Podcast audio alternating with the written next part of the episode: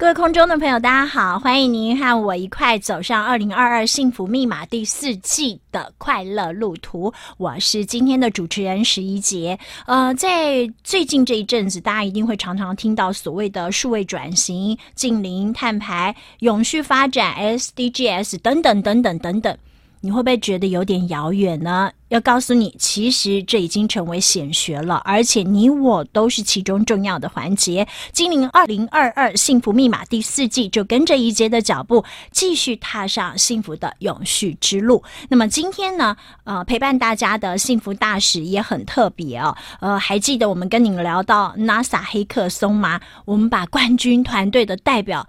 请到了现场，跟大家一块儿踏上 NASA 黑客松之路，是不是觉得瞬间很有科技感呢？我们先来欢迎的是今天的幸福大使杨玉君，欢迎。呃，怡姐您好，很荣幸来到这边，谢谢。哇，他是黑客松的冠军团队的代表诶，他坐在我前面，我都觉得我也科技感了起来哦。呃，再跟大家来复习一下啊，其实提到了黑客松，大家就会觉得说是不是黑松的副产品啊？这是我的第一印象，但其实不是哦，他是 NASA 全球同步活动的一个代表啊。那么在二零一七年的时候，有了台湾站诶，这个活动呢，就希望邀请全球的公民啊，使用 NASA 的开源数据，就用 NASA 的一些数据。跟资源来解决地球事啊，正所谓地球人解决地球事，我觉得恰如其分，所以你我都有责任呢、啊。那么今天呢，我们就来看看这个团队呢，他们是凭借着什么样子的本事啊，把冠军呢留下来啊。第一个时间就请玉军来跟大家来分享一下啊，呃，你们的题目到底是什么？基本上来讲，呃，我有点看不太懂。哦，好的，呃。我们的题目叫做呃，Seeing the Unseeable, Viewing Bugs from Space。那其实这个题目算是 NASA 官方定下来的题目，也就是说跟这个比赛的形式有点相关。呃，在这个黑客松活动里面，NASA 会帮啊、呃、各位参赛者先定义了差不多呃二十几题或三十题的这个题目，我记得应该是三十八题左右。嗯，然后啊。呃各位参赛者要从这个大题目里面去选一个你觉得呃，就是你最感兴趣的，或者是你最有可能去解决它的问题，然后来挑战。但是呃，后面的解法 solution 你怎么设计，就是各凭本事。对，所以我们那时候就是先选了这个 Seeing the Unseeable, Viewing Bugs from Space 这个大的题目，然后我们再延伸到呃我们做出来的成果。嗯嗯嗯嗯嗯，好，它其实呃研究可能就环绕着所谓的 bugs，是的，right，是的，所以呃，到底是研究的主题，可不可以跟大家来介绍一下？还有你们得奖的内容？哦，好的，嗯。我也顺便稍微介绍一下，就是说参加这个比赛面，它有一个很特别的特性，就是因为 NASA 算是一个非常 advanced 的一个机构，嗯，那所以其实他们在定制这些题目的时候，他们的格局其实算是蛮宏观的，他们都想要从啊、呃、宇宙的资料，然后去解决地球的问题，他们确实有一个很大的使命感在做这件事情。嗯，那我们的这个题目呢，它原意是在讲说，因为呃，其实整个动物界里面，然后就是昆虫的昆虫纲，它大概就是昆虫的物种大概占全部动物界的超过五十 percent 啊？真的吗？是的，是的。真的很宏观，因为这个我不知道。对，那如果说这个昆虫的多样性就是开始减少，嗯、也就是说，可能就是昆虫的呃数量或是样态越来越少的话，那可能就会导致整个食物链有一些由下往上崩坏的这个可能性。嗯、对，那所以呃，就是一方面他们发现说，随着地球暖化或是啊、呃、碳排或是人类的高度开发，呃，这些山林自然的地景的情况之下呢，呃。昆虫的多样性确实就是剧烈的在减少。嗯、那为了能够去缓解或者是设法去预防这件事情，就是走到一个不可收拾的地步。那所以他们就觉得说，其实呃，我们看看能不能够透过呃卫星的资料，然后去看帮这个昆虫的生态多样性去做一些预测也好，或是预防也好的一些工作。这样，嗯嗯嗯，嗯，所以我们就来研究台湾的昆虫的多样性了，对不对？呃，这个。也是因为呢，呃，毕竟这个是一个你在比赛过程当中必须要去完成的事情。那其实你要一次去解决，呃，就是全地球的这个范围的这个问题，其实是有难度的。嗯、那我们那时候其实有认真先看过呃美国的资料，嗯、或者是日本的资料，然后我们发现、嗯、哇，台湾的呃 Open Data，台湾的公开资料做得很棒。嗯、那这个资料其实。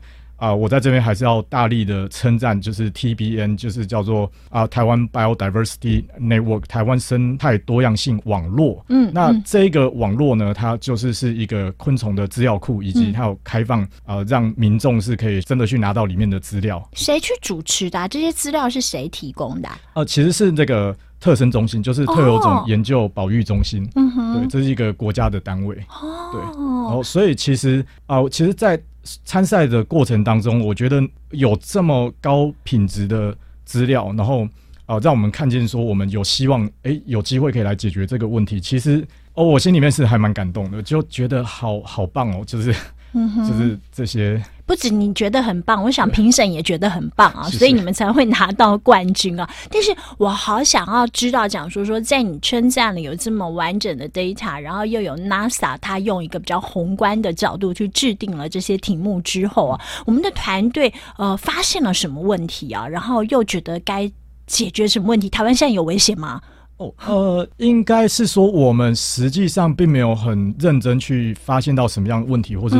解决什么样问题？但是我们在呃开发的过程当中，我们有去看说，呃，就是说现在其他世界各地再怎么样防范这件事情，那目前现阶段还没有办法做到所谓的防范或者是预警这件事。但是大家有很认真在做一件事，就是呃，我们先好好的收集资料。嗯、那收集资料的方法就是有点像是报案系统啦，就是说，如果你是一个热心的公民科学家，那你在山上。哎，看到一只很特别的昆虫，那你可以把它拍照，然后上传。对，那这个是其他国外的做法。那其实台湾也是有点类似，用目击者的资料，就是报案，然后就是那就会有个资料，就是说哦，我在山区，然后有看到一只什么样的昆虫。嗯，嗯，那这样子的资料其实有呃，就是收集对呃后面的科学研究很有帮助，因为我们可以大概知道说在。哪一些地理的范围，然后什么样的昆虫可能比较多？哦，对，所以你们的最佳科学应用奖其实就是开发了一套系统，嗯、可以让这个物种的被发现或者是整理更有系统，可以这样子一言以蔽之嘛？呃，我觉得。差不多，然后但是还有一个很特别的地方，就是我们有，因为我们观察说，呃，全世界其他的呃生物资料平台就差不多是做这样子报案系统以及资料的展示，但是他们没有办法去做到预测，也就是说，呃，那。好，我现在知道，呃，瓢虫，呃，目前的群体可能有这么多，但是，呃，三个月之后它会变多还是变少，他们是不知道。嗯、那因为我们，呃，就是对资料或者是对 AI 比较感兴趣，所以我们就觉得，哎、欸，如果我们把我们的 solution 加入一个预测的功能，那是不是就？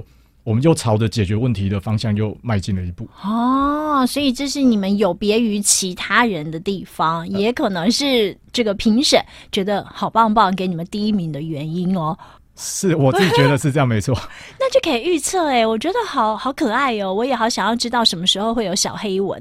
请问一下，有可能会预测吗？因为我曾经被小黑蚊攻击了，我真的恨死他们了。所以如果能够预测的话，我觉得真的很棒。不过我觉得这个系统一定有很多迷人的地方啊、休息一下，等一下回到现场的时候，我们就请这个 NASA 黑客松二零二一年的冠军团队的代表玉军继续来跟我们了解一下台湾昆虫多样性同一个。时间呢，你来了解一下台湾的团队其实真的有多优秀。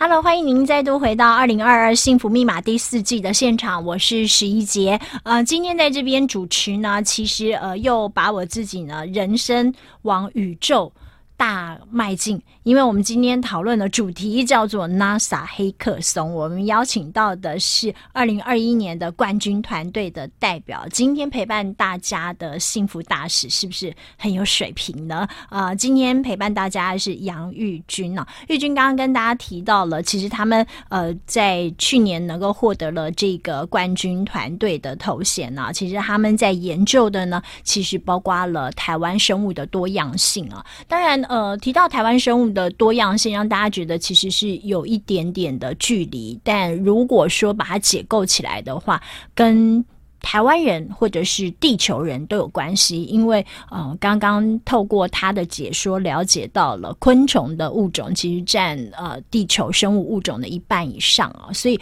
他们的呃数量、他们的动态、他们的最新的观察，其实就是整个地球最新的脉动啊。那所以这样讲起来，好像跟你我关系就近一些了吧？那我比较好奇的是，嗯，当初在选题目的时候，因为你说有三十几个题目可以让你们选，怎么会去选到了这个题目？你跟你的团队之间呢的组成，有人是昆虫学家吗？还是说那天有人被蚊子叮到了，心里极度的不开心啊，想要来解开昆虫之谜？到底是怎么样的一个组成的环境？呃，好的，呃，我想应该大家都很常被蚊子叮啦。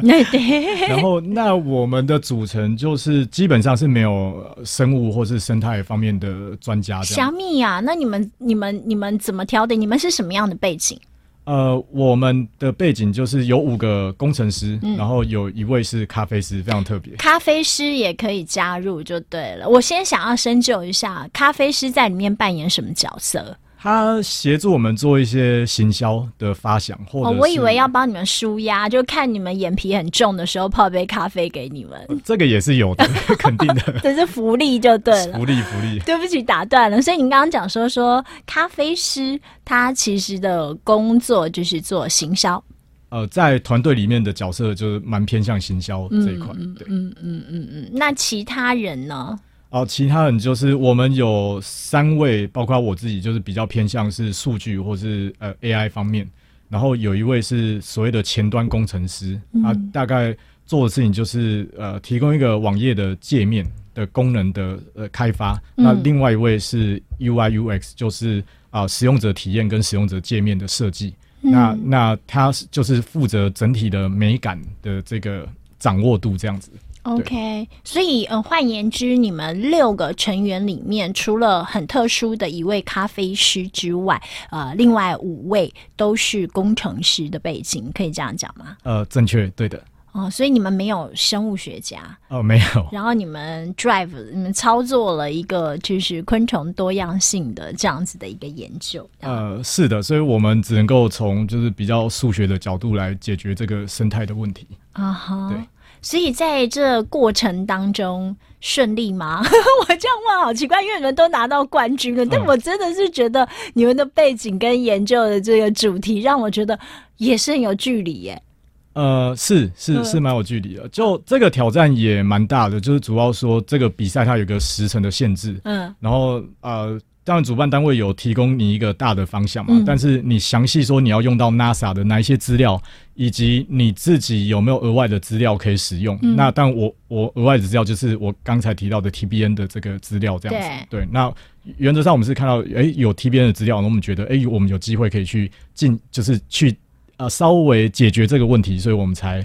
就是往下做这样子，所以你们之前有做很多的功课嘛？你们有去评估一下，讲说说你们到底呃选哪一个题目？你们的资料库是比较丰沛的，比较充足的。你们已经先做功课了，是不是？呃，我们在比赛初期的时候有有很认真的在讨论，就是把所有题目列出来，嗯、然后大家稍微去一起讨论说，哎、欸，这一题就是我我们用删去法，就跟。嗯毕竟是台湾人嘛，就是 考试出来选择题，就是不会做，就是先把 A 跟 D 或者什么删掉，然后剩下再来猜这样子。了解。对，所以我们就是先删掉我们不喜欢、不想做或是不会做的，然后最后剩下几个题目，然后再认真一点去挖掘，看看有没有更有机会去。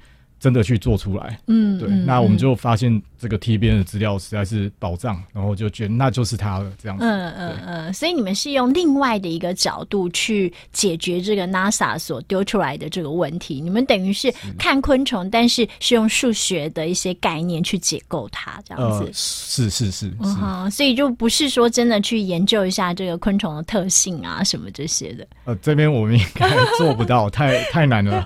对，所以我刚刚我就讲说。说说最近那个夏天到了嘛，然后小黑蚊很多啊。那如果说呃，哎，可是这样子的一套系统，如果真的给生物学家来使用的话，不一定真的就能够找到小黑蚊的动向啊。呃，就是如果真的可以实际应用的话，我觉得其实是还是可以看得出来，就是某一个物种它可能未来的趋势是，哎、uh，会小黑蚊是会越来越多，还是就？就慢慢的消失，这样没有跟大家讲最新的消息，就是前阵子我们才做了一则新闻呐、然后就是讲说说那个小黑蚊原本呃它是在台湾中部地区猖獗的，就是现在被发现东半部地区也沦陷了，等于全台湾都被小黑蚊攻克了。那我就想要来问问看啊，比如说像你们现在研究出来的这一套系统的的话，真的能够被实际的运用吗？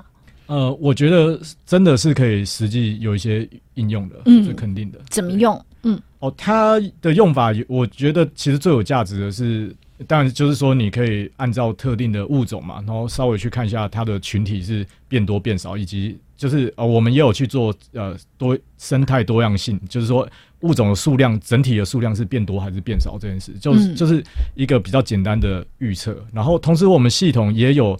稍微列出来，就是说，哎，我们预测的话，可能是依照海拔啦，还是依照降雨，还是依照直批？那啊、为什么能够预测这个？就是要靠 NASA 提供的卫星资料，他们的卫星资料就是有有各种的，就是科学的面向，对，就是他有提供呃全台湾范围的海拔的一个卫星的那种图，呃空照图，然后跟这个呃降雨。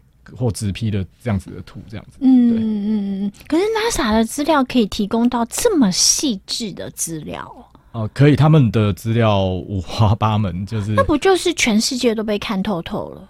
呃，某种程度上是。嗯、是啊，我觉得我们大家都是楚门嘛，大家都处在一个楚门的世界里面，但可能不会看到那么细，但是。呃因为卫星就是在，可是连小昆虫都观察得到，不是吗？哦，它那个卫星空照图是只有这个直批啊，或是降雨量这样子的一个一个卫星的图啦。哦，那那个，然后你们再搭配特生中心的资料，把它合在一块，这样子。对的，对的，对的。哦，哎。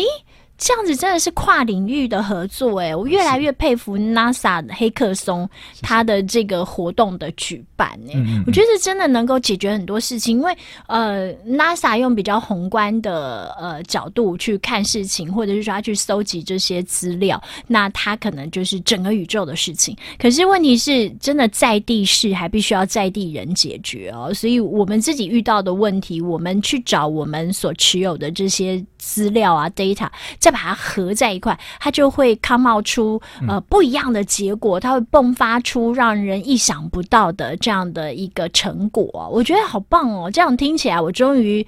靠近他一点了。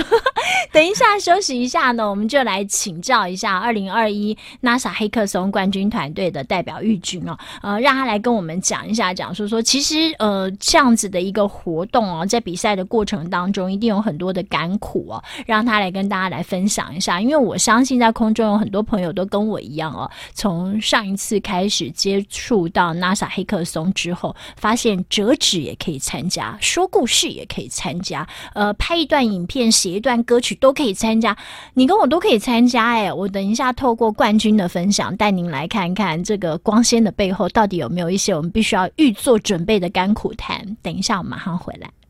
欢迎收听由法鼓山人文社会基金会与教育广播电台共同制播的《幸福密码》，我是主持人十一杰。欢迎您和我一块加入二零二二幸福密码第四季的幸福道路。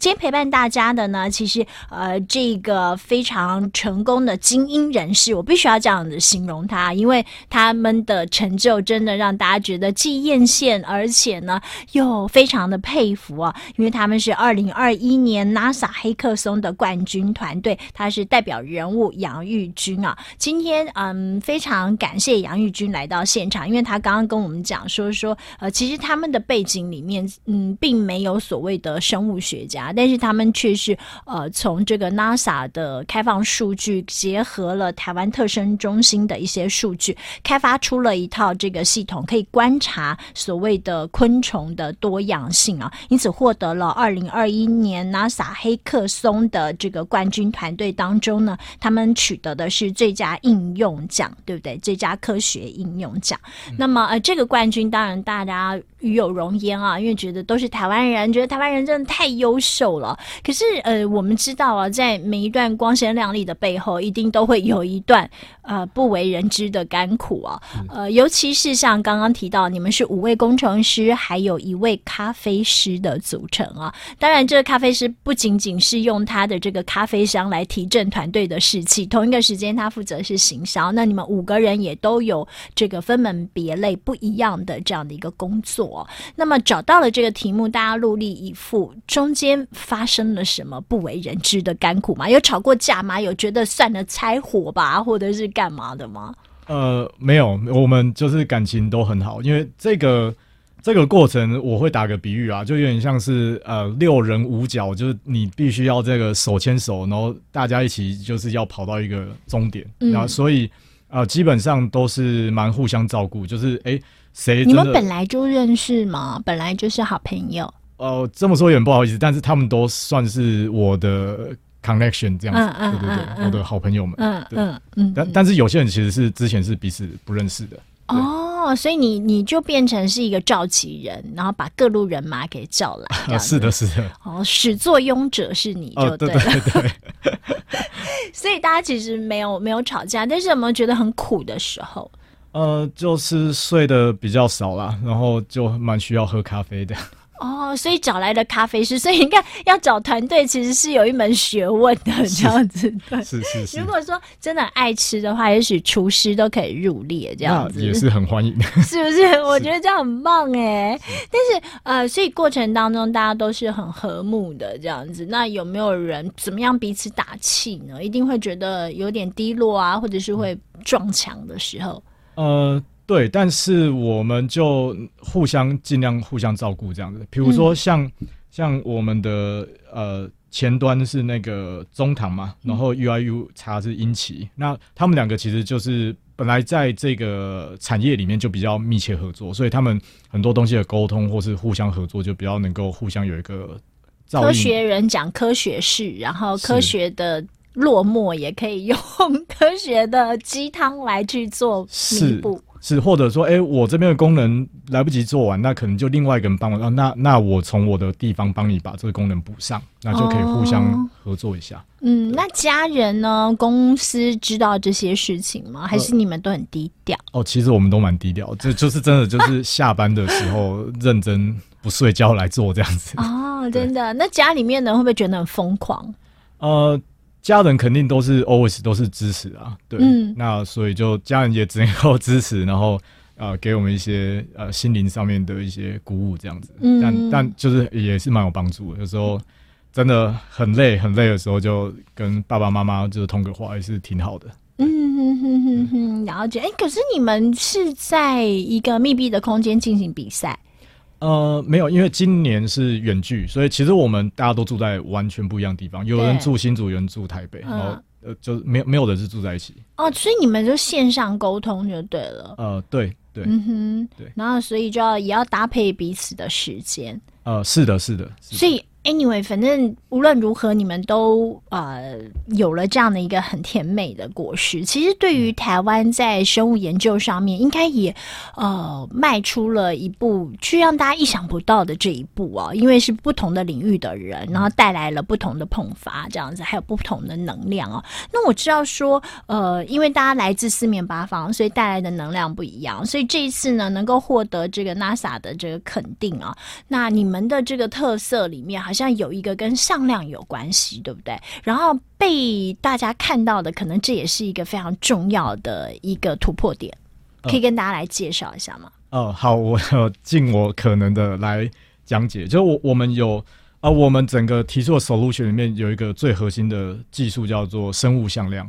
那生物向量它的呃，关键点就是说，我们可以把物种，然后用就是用数学的方式来表达它。那用数学来表达，呃，它有几个很好的优点，就是说电脑可以算啦。那所以你就不需要用人力的方式设法一个一个来用经验或者是用专业知识来想办法把它们分门别类。那呃，再来是说数学的话，它很容易可以去做加减乘除的东西，那你也可以算个平均，就是有一些统计上面的东西可以去用。对，那生物向量我简单介绍一下，我们这次做的生物向量比较是指说，我就按照呃自然界这些昆虫它是否是容易一起出现的，或者是说它们。不容易一起出现，来去帮他们去归类说啊，哪些昆虫他们可能是好朋友，哪些昆虫它可能是互相敌对的关系，或者是哦，就是 A 的这一群经常离 B 远远的，那就表示可能 B 里面时常会想要把 A 吃掉，或者是有一个人在 B 里面特别想要去欺负 A 的谁这样子，对，那。那我们是用这样子的亲疏远近的关系去做这个生物向量。哈哈，了解了。哎、欸，可是我知道这所谓的生物向量，它可以把这个物种之间的共生啦、竞合的关系啦，来做一个这个编码哦。嗯、那当然，地球上的生物其实呃，如果有像这样子亲疏远近关系的一个划分出来的的话，就比较不会发生像什么霸凌啊、欺负啊这些事件的。大家可能可以造。造成多赢的一个局面呢、啊？那可是呃，如果说是运用在台湾的的话，现在已经有单位跟你们接触了吗？呃，有的就是这个特有生物研究中心、特生中心，对，特生中心。嗯嗯，嗯嗯。那他们希望用什么样的方式跟你们合作呢？哦、呃，就是说，因为他们是拥有这个资料的单位嘛，对那所以我们这边就是可以跟他们去拿这个资料，然后那。我们这边接下来想做的事情，就是再把这个呃生物向量再做得更完整、更完善，然后我们再透过这个生物向量去做一些呃额外更多元的应用。就除了说预测群落的变大变小之外，我们还有一些特殊的应用，这样子。嗯哼，嗯哼，这些都还在进行的阶段，就对了。呃，还在进行的阶段，但是想法上面，我觉得应该都是还算。蛮完整的，就有一些想法了。就比如说，像、就像我刚刚的解释嘛，就是呃，生物向量的好处就是说，哎、欸，我可以把很友好的一群人，就是把它标示出来。那这边呃，它有一个很棒的应用是说，假设我我用人当举例好了，假设有有三个同学，然后他们其实就代表，比如说是瓢虫啦、竹节虫跟苍蝇，然后他们在台湾的阳明山这三个昆虫很常出现。然后在大肚山也很常出现，嗯，嗯然后在那个什么呃嘉义还是哪里都很常出现。嗯、那我们就可以说，哎，其实瓢虫、竹节虫跟苍蝇，他们就是很友好的一群好朋友。嗯、那我有可能会在别的地方发现另外一群好朋友，那 maybe 是独角仙，然后蝉跟这个蝴蝶这样子。嗯、对，那如果说。这两个群体，他们如果呃，我们在数学上面，他们距离又很近，那其实就代表说，哎、嗯，虽然说他们是两群不同的人，但是他们可能气质是比较接近的。嗯嗯。对，那打个比方来说，就可能说，就是有一群他们是可能 A 学校，然后就是功课比较好的学生，就爱、嗯、爱读书的，然后 B 那一群他可能是补习班里面，但是他也是那个就是模拟考分数比较高的那一群。嗯、那么会不会有一种很特殊的，就是很濒危的生物？然后他其实偶尔就是哎，或者说突然有一天，我发现他跟这个补习班那一群就是混在一起了。嗯，那如果对生物学家来讲，他如果要去找一个，哎，我我如果想要在下一个最高几率可以发现这个濒危物种的，它会在哪边出现？那其实按照我们数学上面的算法，对，嗯、其实你可以，我们比较推荐你就去找呃这个 A 学校那一群、嗯、那一群人。那这个是你比较高几率会找就。比起你在，比如说是这个呃餐饮学校里面那一群很会做菜的学生比起来，那可能是这种是更高几率，找到几率的机会会更高。对，那反过来也是，就是你在餐饮学校里面，可能也在那一群里面找到另外一个呃濒危，或是或者说你希望有一个呃你你希望去富裕一个濒危的物种，嗯、然后你发现哎、欸、他在餐饮学校那一群人里面成功的被富裕了，嗯，嗯，那你是不是可以找到台湾另外一间餐饮学校，然后去。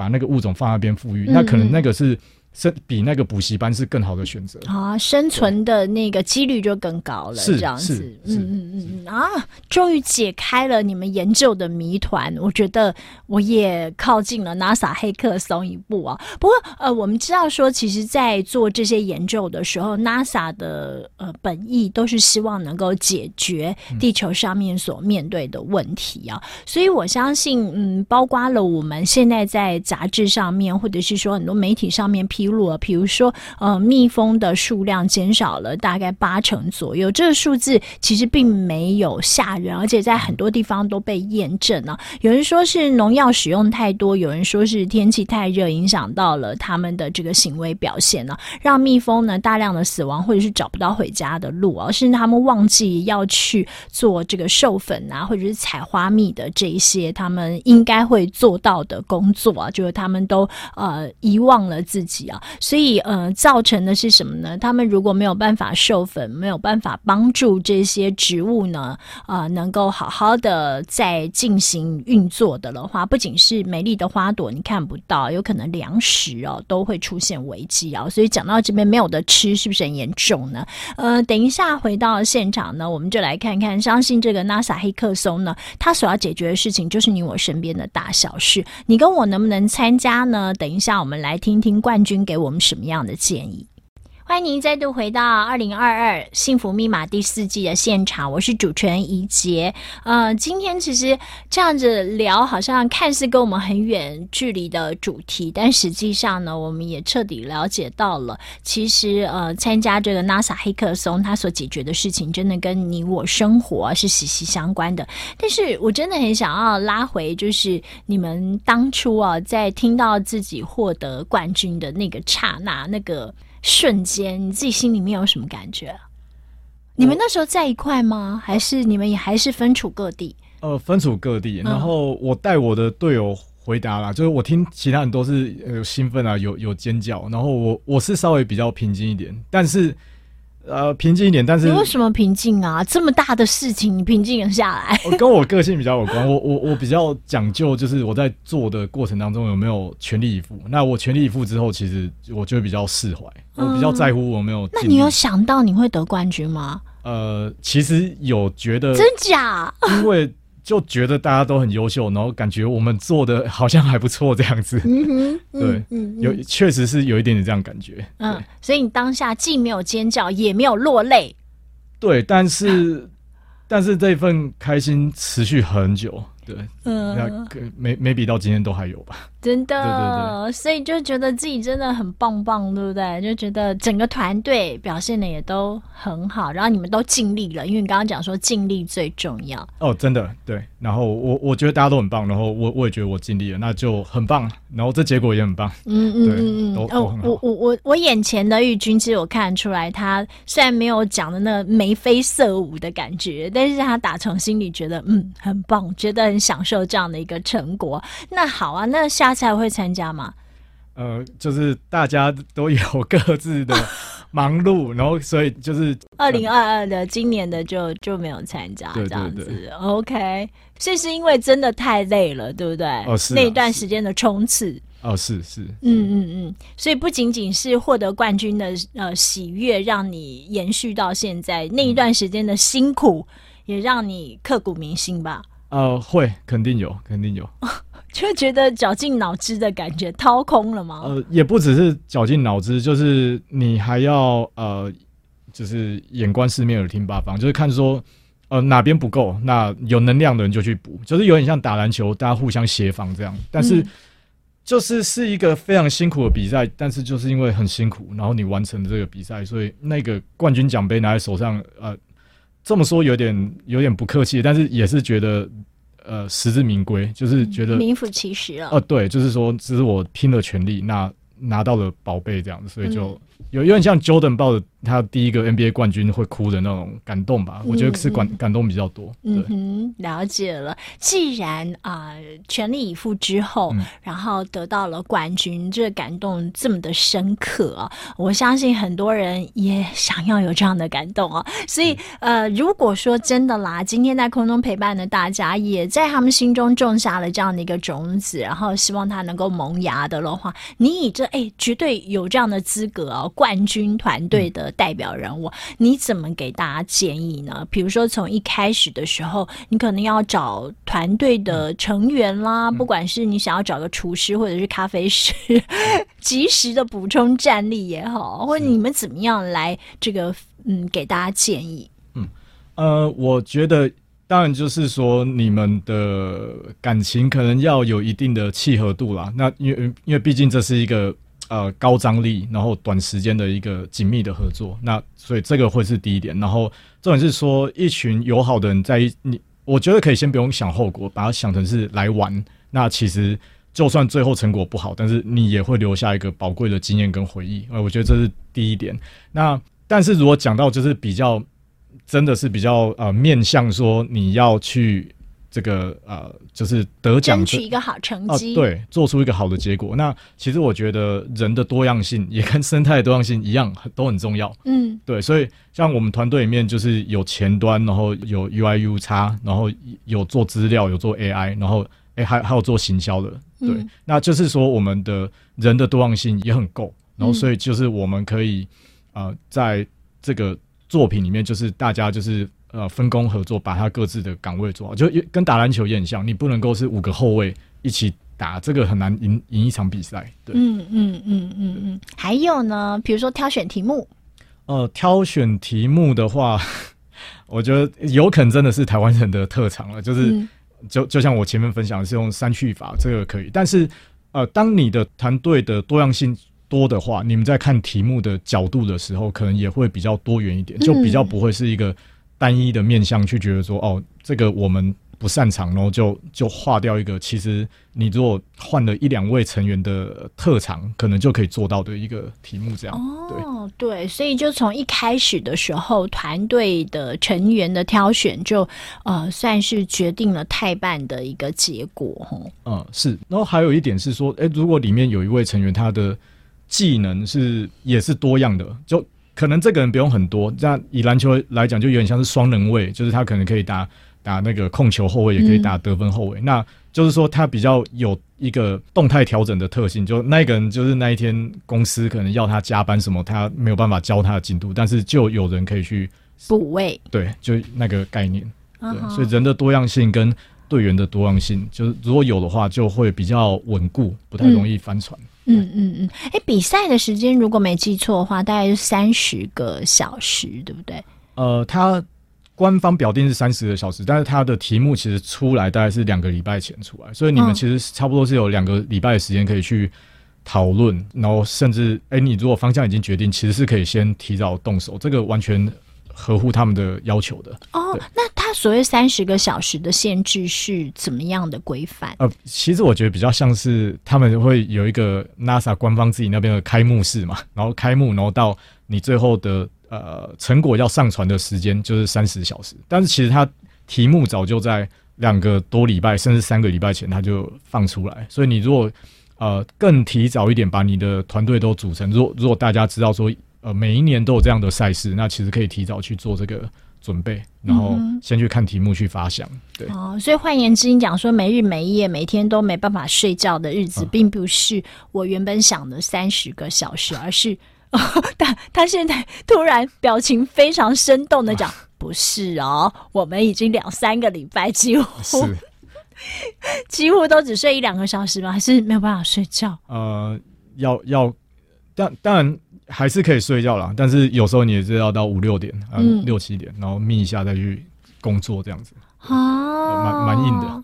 难怪，难怪，真的问你讲说说，哎、欸，有没有要连续参加？先摇头，原来这么这么刻苦。那你刚刚讲的太含蓄了。我说有什么甘苦？你说没有，整个过程都非常的顺利。这样，我想说，哦，这当然顺利啊，因为大家都不睡觉，大家都想说赶快把它拼完，是不是？呃，对，就是怕说做不完，因为比赛真的蛮赶的，这整个节奏都非常赶，而且，呃，他其实。